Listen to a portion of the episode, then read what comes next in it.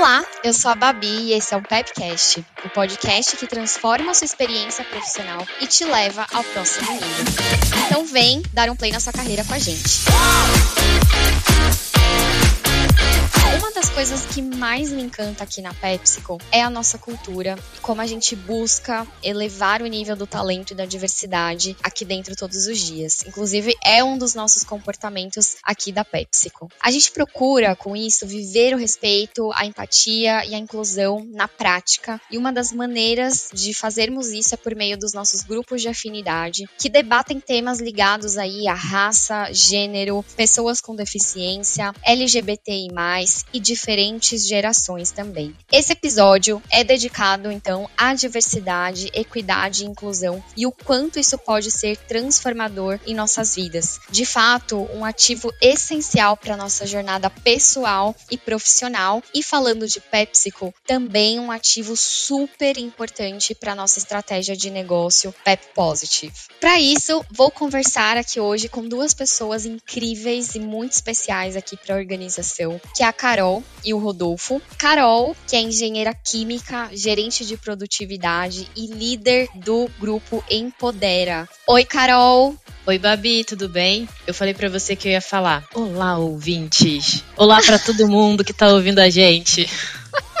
Boa, Carol! Gosto dessa animação, gente. Eu amo começar o podcast assim. E aqui eu também vou receber o Rodolfo, que é químico industrial, gerente de manufatura e líder do grupo Negro. Oi, Rodolfo, tudo bem? Super obrigado, Babi, pela oportunidade, oportunidade única de estar aqui com vocês, falando de um tema tão importante que é essa agenda, né? De diversidade, equidade e inclusão. Boa! Então vamos para as perguntas.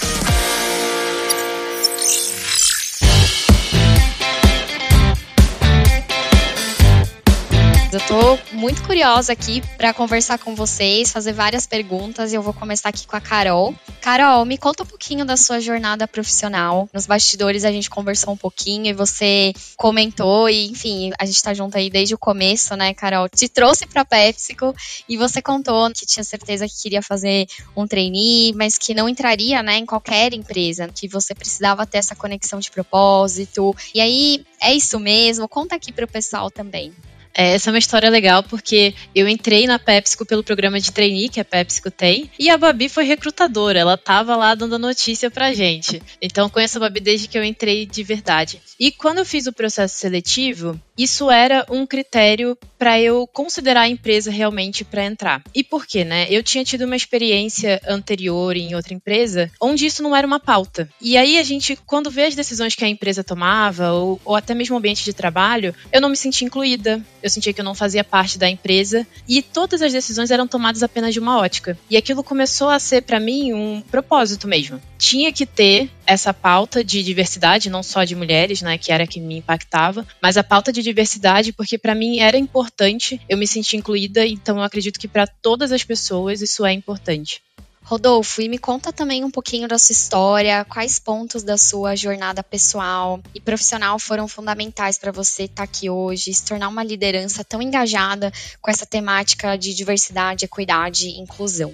Fabi, a minha história é muito parecida com a história de muitas pessoas negras que eu conheço. Aquela história, né? Eu nasci e cresci na periferia de São Paulo. Fui super bem criado pelos meus pais, mas dentro das condições que eles poderiam oferecer. Então, não tive instruções de como ingressar no ensino superior, né? Quais ferramentas que eu precisava ter para que eu pudesse ingressar numa empresa multinacional, porque minha mãe era faxineira e meu pai era soldador. Ou seja, eles deram a base que eles tinham condições. E eu precisei buscar essa. Eu precisei ser muito autônomo, eu precisei ter muita autonomia, precisei aprender, precisei cair, me levantar, para que eu pudesse enxergar quais as possibilidades que eu tinha para de fato vencer na vida. Eu fui a primeira pessoa da minha família a ter um diploma de ensino superior e eu sempre senti os efeitos do racismo na minha vida. Eu nunca me senti representado em posições de liderança, eu nunca me senti representado em propagandas de TV, em propagandas de marketing, enfim. Eu sabia que tinha algo errado, porque eu não me via onde eu gostaria de chegar.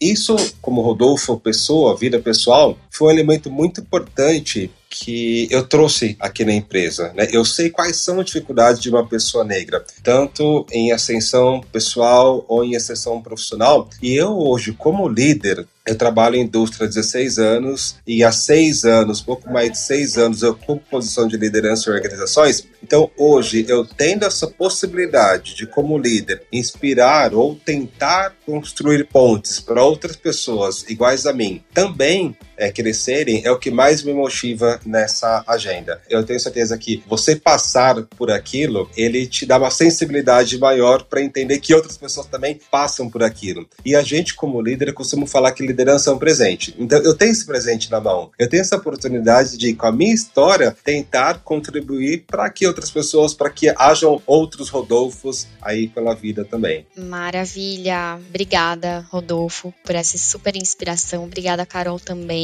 Muito feliz de ter vocês aqui hoje. Só vou reforçar de novo, porque realmente esse é um episódio muito especial. E aí, agora, gente, entrando aí especificamente em grupos de afinidade, eu queria conversar com vocês um pouquinho sobre isso. Carol, me conta aí, qual que é o principal objetivo de um grupo de afinidade? Tem alguma história, alguma coisa assim que você viveu no grupo Empodera que te marcou assim que você pode compartilhar aqui com a gente? Começando com o principal objetivo. Quando a gente pensa na criação do grupo de afinidade, ele na verdade é uma parte da estratégia que a PepsiCo tem para a gente atingir as nossas metas de diversidade. Que no caso de mulheres, por exemplo, é a gente atingir a meta de 50% de liderança feminina até 2025. Vale dizer que a gente já está em 49,75, super aí, quase perto da meta. Mas eu, pessoalmente, e quando eu converso com as pessoas do Empodera, a gente vê como principal objetivo o grupo de afinidade ser uma rede de apoio. É um grupo onde você vai ter um espaço, um ambiente seguro para você falar sobre o que você está passando. E quando a gente fala de diversidade, por mais que a gente tenha evoluído muito, sempre tem alguma coisa para falar, porque não é como se a sociedade ela tivesse estruturada para que a gente já estivesse no igual. O problema é estrutural, então a gente vai, ao invés de estar tá excluindo o problema, a gente tem a tendência de varrer ele ali para debaixo do tapete. Então ele vai ficando um pouco mais escondido, ele vai ficando um pouco mais sutil, mas as coisas ainda vão acontecendo no nosso dia a dia. Então esse ambiente seguro, onde as pessoas podem trazer, olha, isso está acontecendo comigo, e até mesmo se questionar, será que é porque eu sou mulher que isso está acontecendo? E se não for, isso está me ofendendo? Com quem eu falo sobre isso? Então, para mim, esse é o principal papel. E aí, falando de histórias do Empodera que me marcam, desde que eu assumi a liderança do grupo, eu tenho feito uma conversa inicial com as pessoas que entram no grupo. Hoje o Empodera ele é 90% feito por mulheres, né? O nosso grupo é de equidade de gênero, então a gente abre para todo o público. A gente tem ali um percentual de homens, mas a maioria de mulheres. E nessa primeira conversa que eu faço com as pessoas de o que, que te motivou a fazer parte do grupo, é impressionante, Babi sempre vem, e aí eu tô falando sempre generalizando, mas eu vou trazer um percentual aqui estatístico da minha cabeça, de que talvez seja ali os 90%, 99% das mulheres que me trazem alguma situação de assédio ou algum comportamento de alguém criticando a vestimenta da pessoa, ou como, ah, porque você se comporta fofo demais, ou ríspida demais, alguma característica que tem a ver com um viés inconsciente que a gente tem como sociedade em relação a mulheres. Isso na vida pessoal, você diz. Na vida pessoal e às vezes até profissional, Babi. Nossa. Essas histórias ainda acontecem. Porque, como uhum. eu disse, elas vão ficando mais veladas e por isso que é importante a gente falar. Nós mesmas, mulheres, às vezes a gente reproduz, ou às vezes acontece a pessoa não tem consciência de que aquilo está relacionado a uma raiz que é o machismo estrutural. Então, por isso que é importante a gente estar sempre falando sobre o tema e trazendo as novas perspectivas perspectivas. Rodolfo, eu vi e fiquei sabendo também, né? Vi lá no seu LinkedIn que você participou da sexta edição do Prêmio Sim à Igualdade Racial, que reconhece e mapeia empresas, organizações que atuam em prol da igualdade racial no país. Como que foi essa experiência? Porque, nossa, que incrível, né? E como você se sente percebendo que hoje existem prêmios que reconhecem essa temática tão importante e reconhecem oferecem ambientes de trabalho tão inclusivos e respeitosos. Babi, realmente, uau, incrível. São as duas palavras que definem esse momento. Se você, assim, na verdade, todas as vezes em que eu paro para pensar naquela noite da premiação, eu pego rindo, rindo de felicidade. Mas sabe, não aquela felicidade relativa que passa, mas aquela felicidade absoluta que me alimenta a seguir em frente, mesmo com todos os desafios que a gente tem nessa jornada, é uma felicidade que ela me traz um combustível para que a gente possa continuar.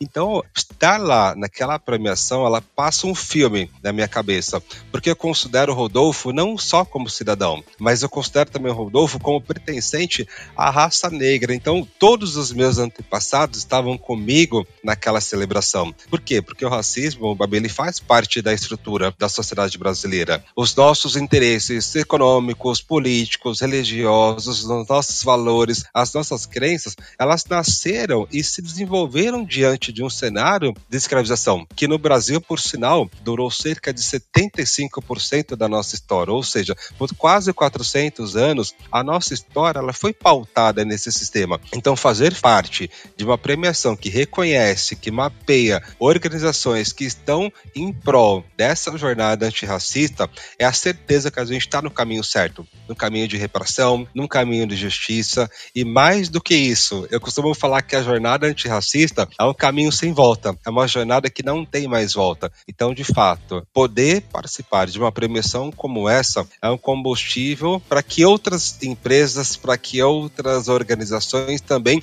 se inspirem e entrem conosco também nessa jornada antirracista. E aí, Rodolfo, até quero fazer um gancho aqui, porque a Carol trouxe a meta que a gente tem como PepsiCo, né, de mulheres na liderança até 2025. Vou trazer aqui o dado, que a gente também tem uma meta de raça muito importante até 2025, de termos aí 30% de pessoas negras em cargos de liderança também. E hoje a gente está em 25, né? Então, Exato, 25%, Babi. Nossa, gente, que orgulho. A gente vai bater a meta antes, eu tenho certeza, gente, antes mesmo do prazo, porque é uma jornada muito importante, né, Rodolfo? Com certeza. E eu tenho feito bastante benchmarking, Babi, com outras organizações também, com outras empresas, e todas as vezes em que a gente tem esse momento de troca, outras companhias ficam impressionadas com os avanços que a gente tem aqui na PepsiCo. Tem companhia que sequer tem movimentos como letramento racial, como a gente tem aqui, por exemplo. Sabemos sim que a jornada é longa, né? Assim como a Carol mencionou, há ainda muitos vieses inconscientes né, em relação a essa jornada. Só que a gente também precisa precisa celebrar. A gente precisa celebrar esse sucesso e aquela noite foi uma noite de celebração e uma noite onde a gente saiu com uma responsabilidade de continuarmos com todo o trabalho que nós vemos fazendo aqui na organização.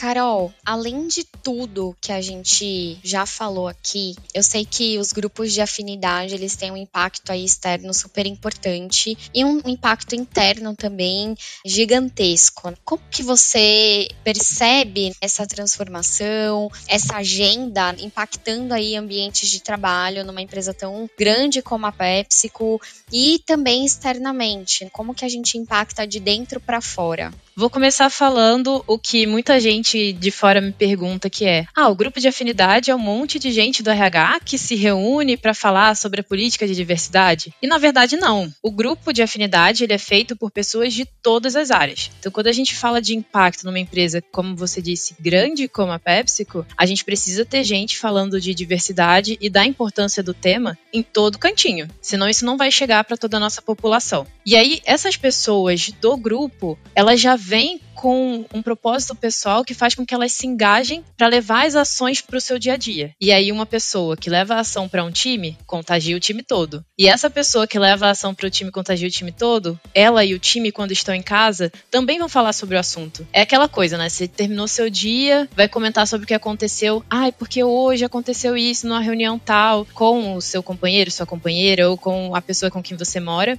E acaba mencionando sobre alguma coisa de diversidade, sobre alguma discussão, ou sobre algum assunto desse tópico que te tocou e começa ali uma reflexão que quando a gente vê é em cadeia, vai para fora, vai além do que a gente constrói aqui dentro da empresa. E aí, falando de importância também do grupo para dentro da companhia, eu vejo que com essa criação da rede segura, esse ambiente onde as pessoas podem falar e ser elas mesmas, a gente tem uma melhora do engajamento. A pessoa que está num grupo de afinidade, ela fica mais engajada. Aquilo é quase como um combustível para ela, assim, experiência própria, né? Eu sou uma pessoa que, nossa, vai falar do Empodera, é quase como, ah, não, aí amanhã tem coisa do Empodera. Então você faz o seu trabalho até mais engajado. E te gera aquele sentimento que eu falei que é importante da pessoa ter, que é o sentimento de pertencimento. Eu me sinto parte da empresa, eu me sinto parte do grupo e isso me faz trabalhar mais feliz, me faz trabalhar melhor.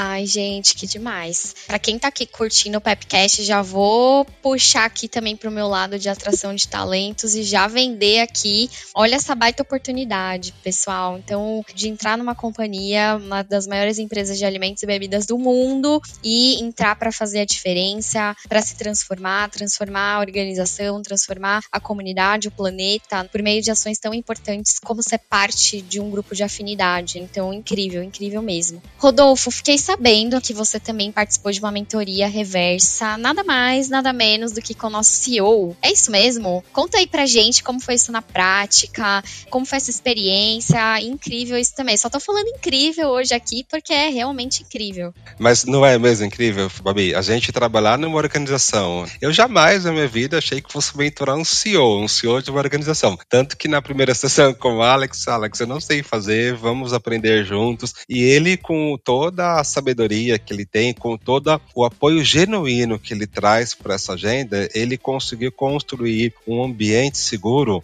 onde de fato a gente falou exclusivamente sobre a jornada antirracista. Porque normalmente, Babi, no processo de mentoria, a pessoa mais experiente ela mentora aquela pessoa que é menos experiente. E ele deixou super aberto. Eu me senti muito seguro em me conectar com o Alex sobre uma jornada tão importante. E essa ação da mentoria reversa, ela se conecta muito com o nosso propósito de diversidade, equidade e inclusão, isso por vários motivos, mas eu citei dois, especialmente por dois motivos. Primeiro, porque nessa jornada antirracista, todas as pessoas têm o seu lugar de fala. Pessoas que se autodeclaram como negras, pessoas que não se autodeclaram como negras, todas as pessoas têm o espaço, o lugar de fala nessa jornada antirracista. Essa jornada, baby, é uma jornada que precisa ser de todas as pessoas. Pessoas não negras, elas não podem falar de racismo porque elas não vivenciam, não sentem os efeitos dessa estrutura em suas vidas. Só que elas podem falar sobre o racismo. Elas podem entender como que o privilégio contribui para a manutenção do racismo, para a manutenção dessa estrutura. E dessa forma essas pessoas também podem fazer parte da solução. E o segundo motivo que se conecta com a nossa agenda, mentoria reversa, é porque a alta liderança ela precisa estar envolvida nesse processo de conscientização. Se somente a base, se somente ali a média liderança estiver envolvida nessa agenda, a estrutura racial ela se mantém, ela não se modifica. Então, o Alex, um CEO, estar envolvido fazer pushes em relação a essa agenda, ela é fundamental para que de fato a gente consiga desestruturar uma estrutura que está enraizada aqui na nossa sociedade brasileira por muito tempo.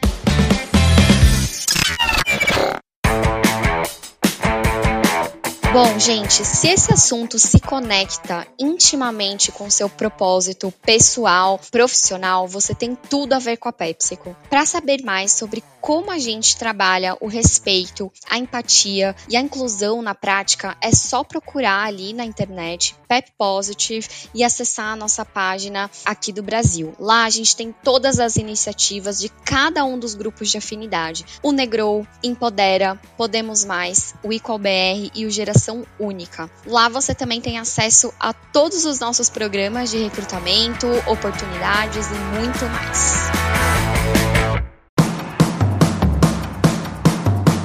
E aí agora eu tenho uma pergunta para vocês dois, tá? A gente também tem outros grupos, né, de afinidade. A gente tem cinco grupos ao todo. E aqui a gente está falando de dois grupos com duas temáticas diferentes, mas que tem muita conexão, né, gente? Então assim, cada vez mais os grupos de afinidade eles interagem entre si para tratar dessas questões em comum e também como essas linhas aí do patriarcado, do racismo e dos preconceitos muitas vezes se cruzam. Como que vocês têm vivenciado toda essa interseccionalidade dentro dos grupos, né? Então, assim, como que é essa relação entre vocês? Eu brinco que a gente até queria fazer mais, né, Rô? A gente às vezes se fala, fala, nossa, a gente tinha que fazer mais coisas juntos. Mas hoje é muito orgânico, sabe, Babi? A gente pensa numa iniciativa, e isso que é o legal da, da diversidade. A gente se provoca entre si. Então, se eu penso numa iniciativa, eu tenho que considerar que eu preciso ter pessoas negras. Se eu tô falando de mulheres, eu tenho que considerar que eu vou falar das mulheres negras também. E aí, hoje mesmo, nossa, hoje aconteceu uma reunião do Empodera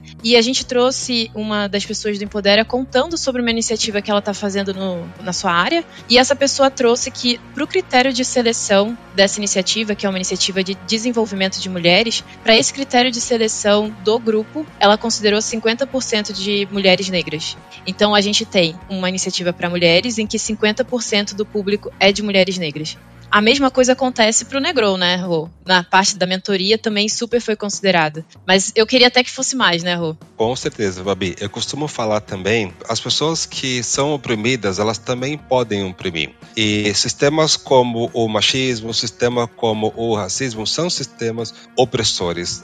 E a gente, como oprimida, a gente também pode oprimir. Então, a interseccionalidade, ela é fundamental para o avanço nessa agenda. Não adianta a gente falar da jornada antirracista se eu não estou considerando as experiências de mulheres negras. As experiências vivenciadas por mulheres negras são distintas de homens negros. E eu preciso também considerar a questão das pessoas LGBTI+, as experiências de pessoas trans negras, experiências de pessoas mais velhas, de pessoas PCDs, enfim. A diversidade, eu costumo falar que não tem concorrência. É a única jornada que não existe concorrência. Todas as pessoas precisam fazer parte dessa jornada e nós, principalmente, como voluntários do grupo de afinidades, a gente precisa ter essa consciência de que estamos num grupo específico, só que falamos de diversidade como um todo, sem fazer nenhum tipo de recorte. Eu amei esse a diversidade é o tema que não tem concorrência. Super real. Lindo, gente, porque se tem uma das coisas que eu amo e vejo aqui na PepsiCo é de fato a relevância que esse tema, que essa pauta né, de diversidade, equidade e inclusão tem. E realmente não tem concorrência, né? Porque todo mundo tá junto nessa jornada, que é uma evolução, assim, que a gente vai ter aí todos os dias. Então, que bom que estamos juntos e juntas para fazer a diferença. Então, realmente muito, muito, muito legal gostaria de compartilhar, Babi. O Negro, nós começamos com 10 pessoas. Hoje já somos em 122 pessoas. Então, a cada vez, né, esse número aumenta, pessoas conectadas com esse nosso propósito. Então, olha a corrente do bem que a gente vem propagando e a gente consegue até expandir para as fronteiras de vida pessoal. A gente sai do mundo corporativo. Né? A gente tem uma ação dentro do Negron que chama Café afeto, que é uma ação exclusiva para pessoas que se autodeclaram como pessoas negras, para que essas pessoas contem seus desafios, as suas angústias, as suas dores, para que elas também tenham uma rede de apoio. Então, o grupo ele começou como algo mais voltado para o mundo corporativo e hoje a gente já conseguiu expandir até para a vida pessoal do indivíduo. Então, isso que eu acho que é fantástico. E o segundo ponto é, inicialmente, essas 10 pessoas do Negro eram autodeclaradas negras, grande parte delas. Hoje não. Hoje a gente tem pessoas autodeclaradas pessoas negras, pessoas autodeclaradas como brancas, pessoas que não são negras, ministrando letramento racial, entendendo a importância dela nessa jornada antirracista. Então, realmente, é um movimento fantástico que a gente vem fazendo. Ah, não tenho dúvida. Na verdade, eu tenho vivido e visto isso na prática, então só tenho que realmente dar um super parabéns aí pelo trabalho de vocês aqui dentro e fora da PepsiCo, então é algo realmente muito legal de ser compartilhado. E esse episódio, como eu falei, né, ele é muito importante, porque a gente precisa falar sobre isso cada vez mais.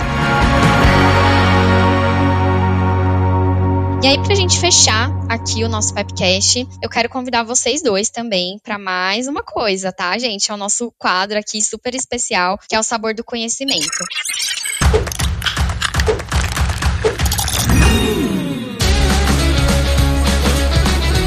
Aqui eu queria muito que vocês indicassem para quem tá curtindo, conferindo o Pepcast, alguma coisa assim que inspira vocês. E aí pode ser uma série, um filme, um livro, uma experiência de vida que vocês passaram. Muito mais para quem tá aqui curtindo o Pepcast, tem essa inspiração adicional e possa aí também replicar e continuar vivendo aí depois que terminar de conferir aqui o Pepcast. Olha, Babi, eu não sei se os nossos ouvintes eles gostam de desenho animado, mas eu adoro. E tem um curta-metragem da Pixar chamado Pearl, P-U-R-L, em inglês Pearl. É muito legal, assim, é um que eu me identifico com a historinha. Eu não vou dar spoiler pro pessoal buscar depois, mas é uma transformação que eu mesmo passei na minha vida pessoal. Então, busquem, vejam e depois a gente comenta aí. Amei! E você, Rodolfo? Babi, tem um livro que eu adoro, esse livro. Ele chama Pequeno Manual Antirracista. Ele é da escritora, filósofa e ativista Mila Ribeiro. Nesse livro, é, ela compartilha 11 lições breves para que a gente possa entender as origens do racismo e como que a gente pode combatê-lo. Então, todas as pessoas, independente se elas se autodeclaram como negros ou não, é realmente um manual para que, de fato, a gente use no nosso dia a dia para que a gente possa combater essa jornada antirracista. Tem um site do Mover, na verdade tem um desafio do Mover que as pessoas, os ouvintes, elas podem se conectar através do site boramover tudo junto.com.br boramover.com.br. Nesse desafio do Mover, nós temos a oportunidade de refletir sobre o racismo, identificar e reconhecer privilégios, entender como que eles impactam né, na vida negativa de pessoas negras, para que de fato a gente possa ir além da teoria, combatendo vieses, preconceitos e estereótipos. Então, todo mundo, boramover.com.br. E tem um poema, um trechinho de um poema chamado Ainda Assim Eu Me Levanto que todas as vezes em que eu leio essa estrofe, ela me faz seguir em frente. Ela diz: Para além de atrozes noites de terror, me levanto, rumo a uma aurora deslumbrante me levando, trazendo as oferendas dos meus ancestrais, portanto, eu sou o sonho e a esperança do escravo. Então esse poema para mim da Maya Angelou, ele é fantástico. Ele é um combustível para que eu possa aí continuar a luta dos meus antepassados. Uau, gente, quanta indicação maravilhosa. Espero que quem estiver aqui curtindo o podcast aproveite muito também, não só o episódio, mas também com todas as indicações. E assim, Carol, Rodolfo, muito obrigada mesmo por vocês terem topado participar aqui do podcast, falando, né, sobre diversidade, equidade e inclusão, sobre os grupos de afinidade que a gente tem aqui, como eles transformam a nossa estratégia e a nossa história como profissionais, como pessoas também também, enfim. E é muito legal, como eu falei, né, ver que a PepsiCo tem essa intencionalidade, que a gente de fato tem se dedicado aí às metas que são importantes, né, para nossa estratégia e para o nosso negócio, e que a gente reconhece todos os nossos desafios para atingir essa meta. E como eu falei, é uma jornada que a gente vai viver todos os dias. Que bom que estamos juntos e juntas para fazer isso acontecer. Só para fechar, eu só queria fazer esse complemento e dizer que foi muito bom estar aqui hoje com vocês. Nosso nosso bate-papo foi muito leve, foi muito didático também, e dá para ver o quanto os grupos de afinidade são exemplos maravilhosos de diversidade na prática. Carol, obrigada por você ter compartilhado com a gente a sua jornada, a sua história, suas percepções também. E Rodolfo, muito obrigada mesmo também pela sua participação, por trazer tanta inspiração aqui pra gente. Tenho certeza que vocês dois vão fazer muita diferença para todo mundo que conferir aqui esse episódio. Muito obrigada. Obrigada, Babi. Obrigada pelos ouvintes.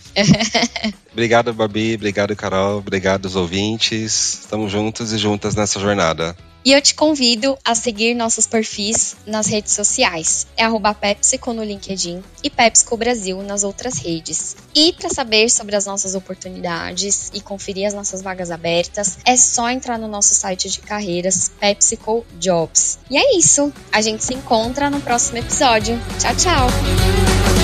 Thank you.